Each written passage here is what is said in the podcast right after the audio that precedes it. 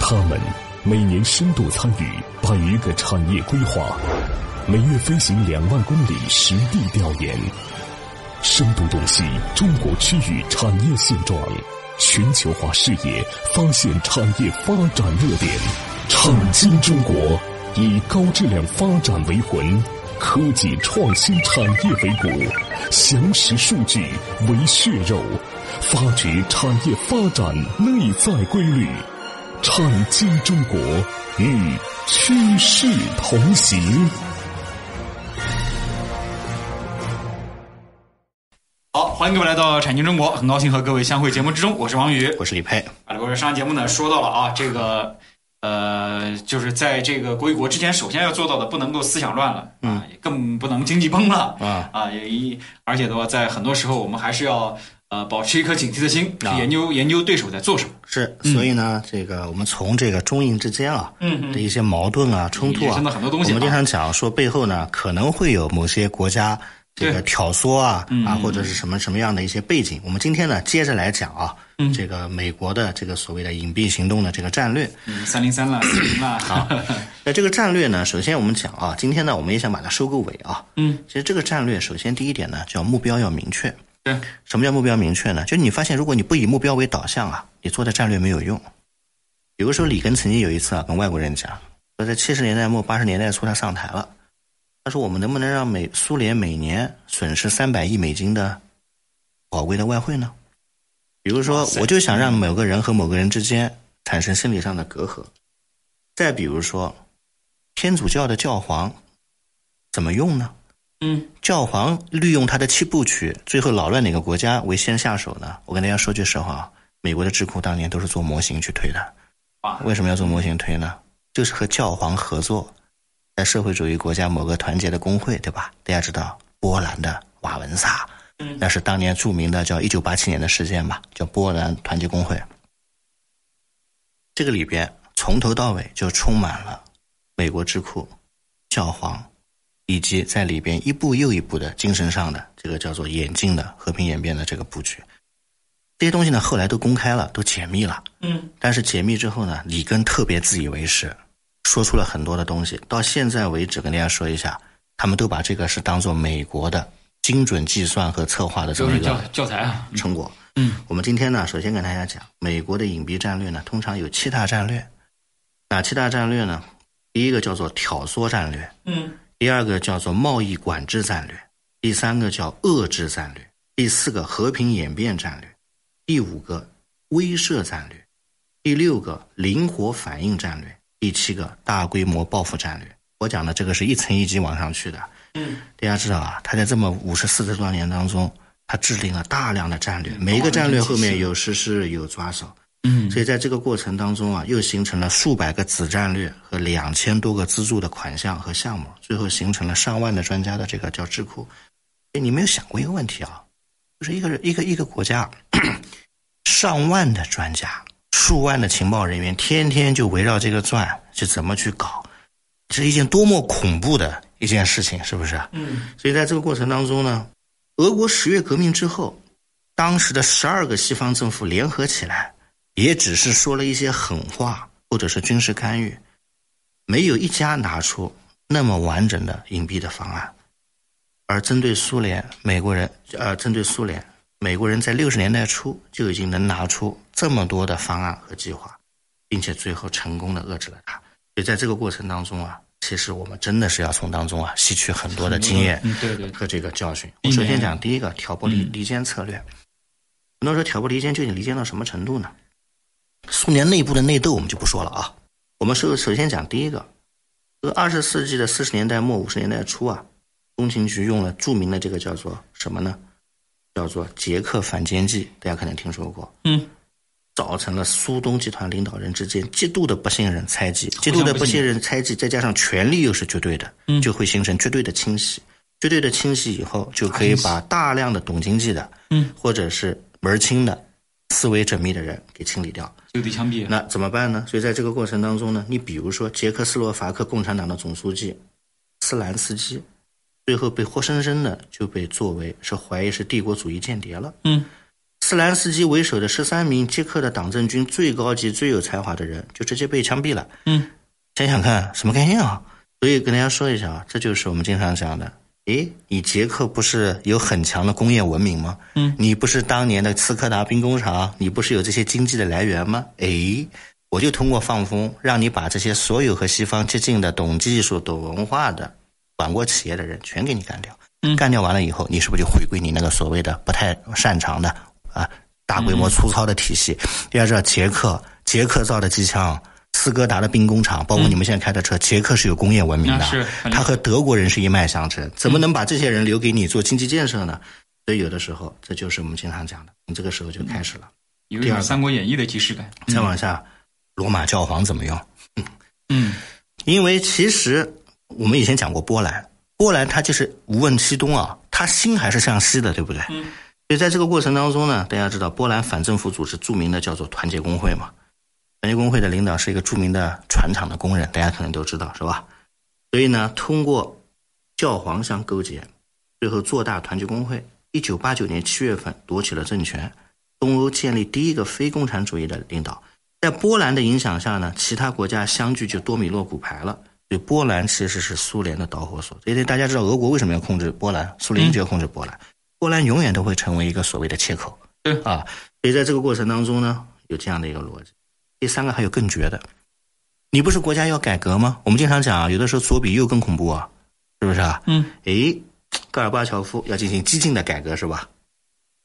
再把一些苏联移民啊作为专家，把他派到苏联去，提出比戈尔巴乔夫更创更激新进、更劳民伤财嗯、嗯嗯更加他娘的落不脚地的这些项目。巴克戈尔巴乔夫一听，握着手，兄弟，你这个讲的特别好。嗯然后这些人天天呢就在报纸上、党报上、机关报上、吹群众机会上鼓吹。戈嗯尔巴乔夫一听，这些都是我想要的，哥哥。你想要的东西太创新落不下去以后，就造成资源的浪费，浪费最后就可以把一个国家的基础给搞乱。耗空了。所以呢，这叫做什么呢？叫顺着你的意思再往前扯两步，最后让你卡蛋。嗯这就是我经常讲啊，就是一切的一切看上去都不是坏的，但是最后的结果都是不好的。这就是一种叫最潜移默化的这样的一种行径。对这些所有的事儿，里根啊都参与了。所以呢，里根这个人呢，晚年的回忆录里充满了这些东西，嗯大家以后对有兴趣啊，可以去看一看。当然了，我们不是说批评他，但是呢，他确实是个实操主义的这个实操者，嗯是吧？就这样一个逻辑可。以从里边学到一些东西啊吧。我们嗯再往下，比如说星球大战，咱们就不说了嘛。哼哼星球大战是让苏联多留两千亿美金的血，做一个叫做高耗资、高科技、高耗资、高科技、高投入、低产出的计划。很多人说乖乖，那这个意思就是说叫三高一低，然后呢，把它所有的经济势能全部耗掉，因为苏联没有钱啊，是不是？然后怎么办呢？ 哈哈，然后再以里根，再以波兰镇压团结工会为借口，大家以前听说过这个团结工会吧？是不是？然后干嘛？嗯，切断苏联的西伯利亚天然气管道的设备供应。由于没有设备了，最后呢达不成这样的一种逻辑，最后发现还不过瘾。八十年代中期，又联合沙特的国王，私底下达成了叫做沙特交易行动。沙特交易行动是什么？让沙特大规模的增产。一九八五年十一月份，大家知道啊，那个年代八五年的时候，每桶石油三十二美金啊，到了一九八六年的四月份，就跌的还剩十美金了。大家想想什么概念啊？苏联是靠油来生存的，苏联在短短的六个月损失了两百八十亿美金，六个月就达成了里根要求苏联失血三百亿的计划。所以看完之后啊，有的时候我们经常看这些东西之后啊，发现它里边的这个逻辑啊之缜密，整个的东西的像这个全方位不的得了。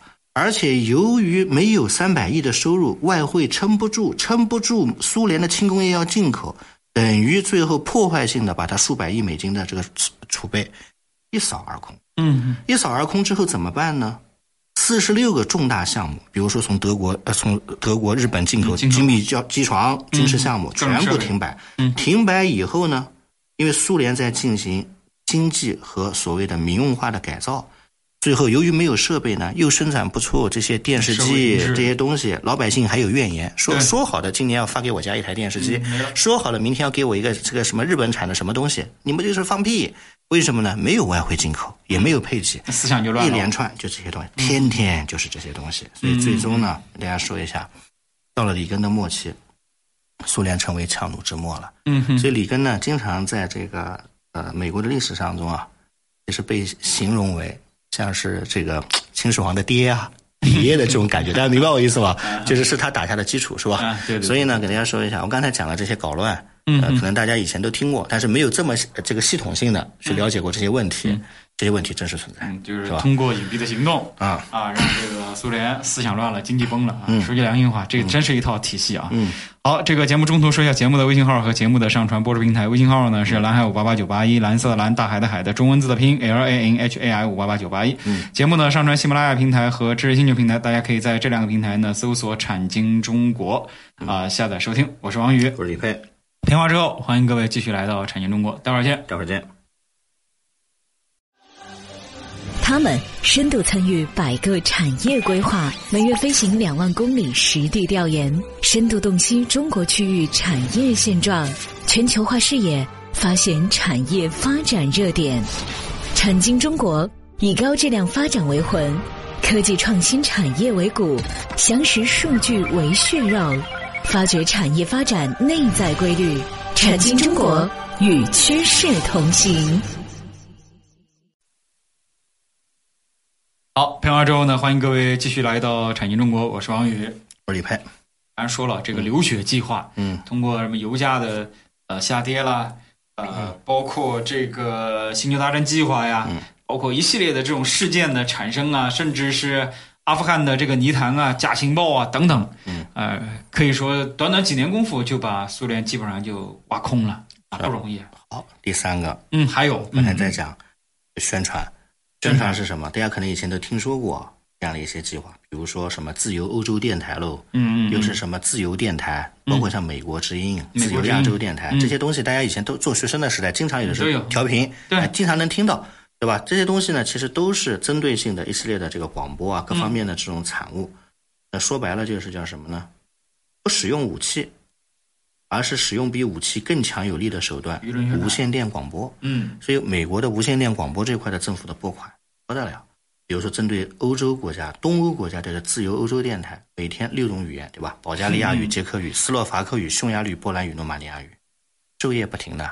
针对苏联更不得了，人家这自由欧洲电台是针对苏联东欧的嗯非苏联国家，它的内容还不一样，它最多是挑唆，嗯就你为什么过得不好？因为你跟对苏联混啊，你为什么没有衣服穿？因为苏联压榨你的家的棉花，就这种天天都是这种论调少。说，嗯第二个，针对苏联的还不一样，针对苏联的自由电台，大家知道有多少种语言吧？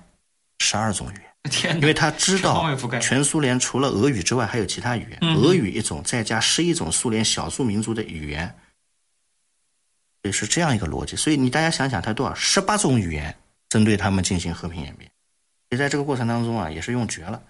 所以呢，在这个过程当中呢，应该来说，美国之音的副台长叫尼古拉德斯，嗯，全权负责这样的一个逻辑。很多人说郑台长为什么不负责？郑台长是挂的， 副的才是做事儿的嘛，是吧？嗯所以在这个过程当中怎么办呢？总结一套理论。所以讲来讲去啊，今天讲到这个地方，最后我们做个总结。很多人说你印度到哪里去了？印度下期讲，包括印度经常受谁的这个影响，包括周边的国家怎么给他提供情报，包括我们经常讲的周边的一系列的这些小弟。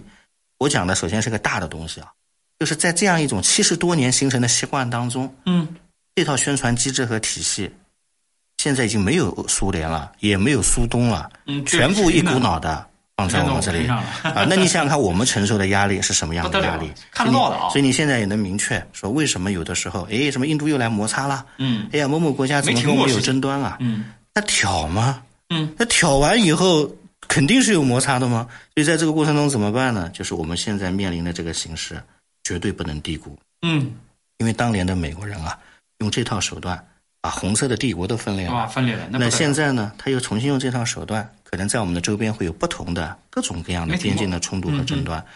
所以呢，看事情看本源啊，绝对不要经常我们开玩笑啊，什么砸个电视机啦，嗯啊什么东西。当然这是表象，但是深层次的东西啊，我们自己心中一定要有一个执念。这个嗯执念就是这套宣传体系现在是存在的，并没有关闭。没有问题美国在特种经费的之下，每年现在的拨款也是不得了的。嗯那它用到哪里去呢？对吧？所以呢，跟大家说一下工作，还在其实延续嗯我们的压力是巨大的啊，工作也在延续。我们如何破局呢？啊，对吧？那如何破呃破局我是们个大怎么问去题破局呢？嗯我们要不要针对他们也做一些东西呢？蛮难的。因为全世界的文化的这个话语权啊，还在在他他们手手里，所以我们要讲文化复兴，讲民心相通啊。大家知道“嗯一带一路”是不是要有有五五通通啊？啊嗯为什么民心相通最重要啊？因为你都不通，他如何听你这套说辞那，很容易他永远会信他那套很说容易被辞。反间。嗯所以呢，在这个过程当中啊，文化的影响力、文化复兴，包括民心相通这些问题，现在大家明白了吧？为什么习总书记总是在强调这样的一些问题？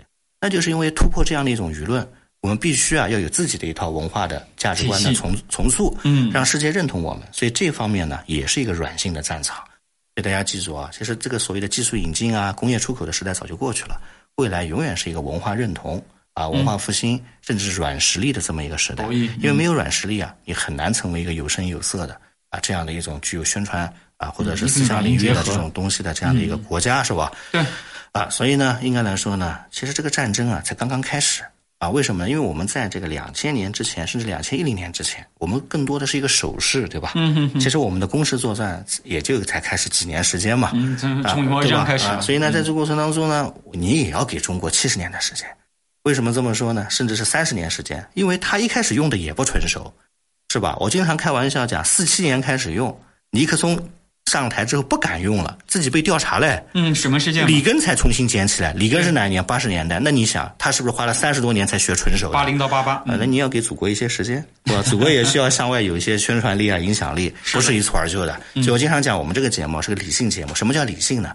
理性就是真正的认客知观这个的世界，并且呢要有一个客观的推导，并且对任何事物呢不骄不躁，要有一个本源的意识。啊，我觉得这叫理性，是吧？所以呢，下期节目开始正式步入到印度，印度是怎么接受挑唆的？周边有哪些人挑的？包括未来他大概是想何处去？下期节目更精彩。这里呢，今年是个理论性的研究啊，但是我相信这几期节目大家听完之后呢，发现浑身啊就有点对吧汗淌淌的，为什不寒么而？栗的感觉， 呃因为这就是一 背后个事实。小风嗖嗖这套机构现在就转还到在了还在嗯针对我们周边或者针对中国的这个逻辑，因为它是不会把它解散的，对。知道吗？所以在这个嗯过包程中，括其实，在过往的时候，一些商业调查，什么三零三调查了、四零调查嗯了，包括 OGA 调查，大家其实都是耳熟能详了。嗯，而且的话，这些年就是基本没停过。嗯，呃，这我说的这些年没停过，就是从可能八十年代到现在都没停过。嗯，啊，只不过呢，大家呢有的时候这段就是更加呃，在这个时嗯代嘛，大时代更加关注一些经济上的或者商业上的这种嗯呃格局啊、发展啊，不太关注这些东西。其实不关注也是好事儿啊。嗯。好，这个呃，下期节目和大家接这个话题往下聊。嗯呃，节目最后呢，说一下节目的呃微信号和上传的播出平台。节目微信号呢是蓝海五八八九八一，蓝色的蓝，大海的海的中文字的拼音 L A N H A I 五八八九八一。上传的喜马拉雅平台和知识星球平台，大家可以在这两个平台呢搜索“产经中国”，产业的产，经济的经，产经中国啊、下载收听。我是王宇，我是李佩，感谢各位的收听，再见。再见。